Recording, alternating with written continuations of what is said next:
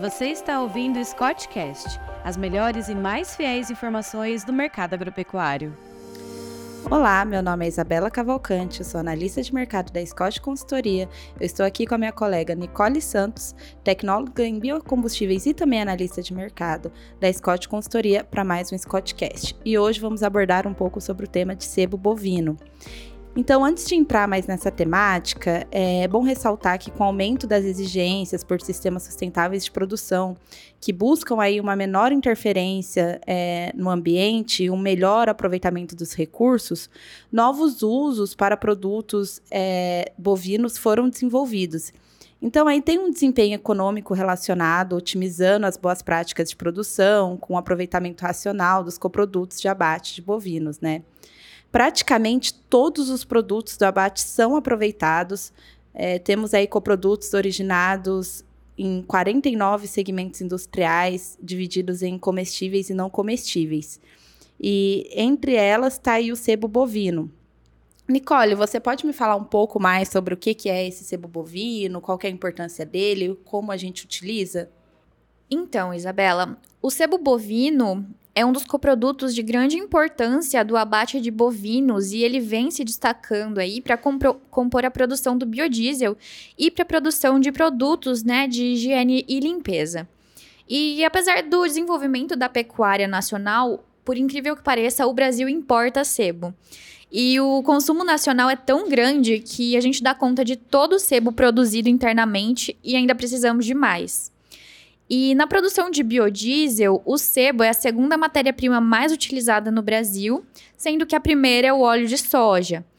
E a participação do sebo varia ao longo do ano, mas em média 13% do biodiesel é produzido com o sebo bovino. E também na indústria de higiene e limpeza, o sebo bovino é um ingrediente essencial de pasta base para a produção de detergentes, sabões. Em outros setores também, como de, eh, beleza e cosméticos. Utiliza o sebo para a produção de maquiagens, cremes e loções. É, e Nicole, você tem aí alguma notícia sobre a utilização do biodiesel, se é obrigatório ou se não é? Então, Isabela, o Conselho Nacional de Política Energética, o CNPE, aprovou na última sexta-feira, dia 17 de março, o aumento para 12% da mistura obrigatória de biodiesel ao diesel de origem fóssil. Então, sim, é, tem uma porcentagem aí que é obrigatória da adição de biodiesel ao diesel, que é derivado do petróleo.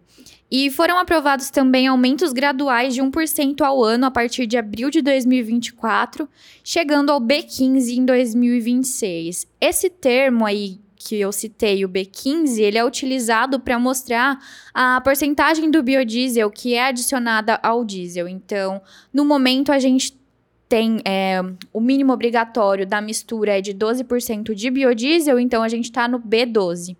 E para 2026, então, a expectativa, né, a meta é chegar ao B15.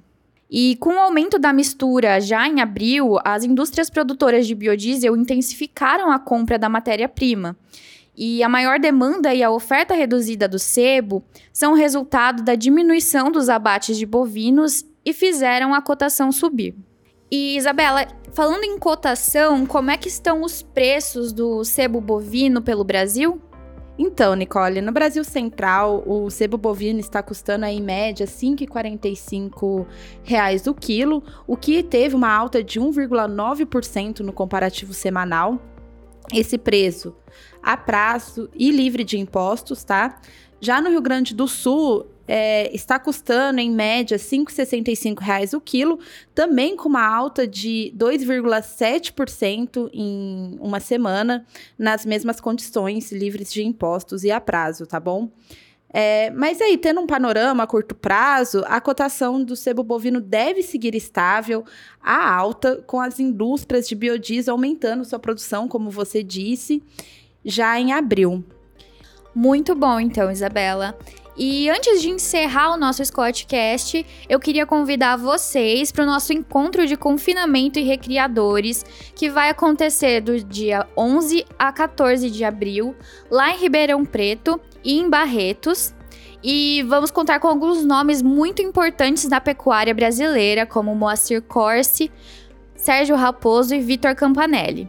A gente espera por vocês. Muito obrigada. Sigam a gente nas nossas redes sociais, Instagram, Facebook, LinkedIn e Twitter. E estejam sempre por dentro de todas as notícias do mundo da pecuária.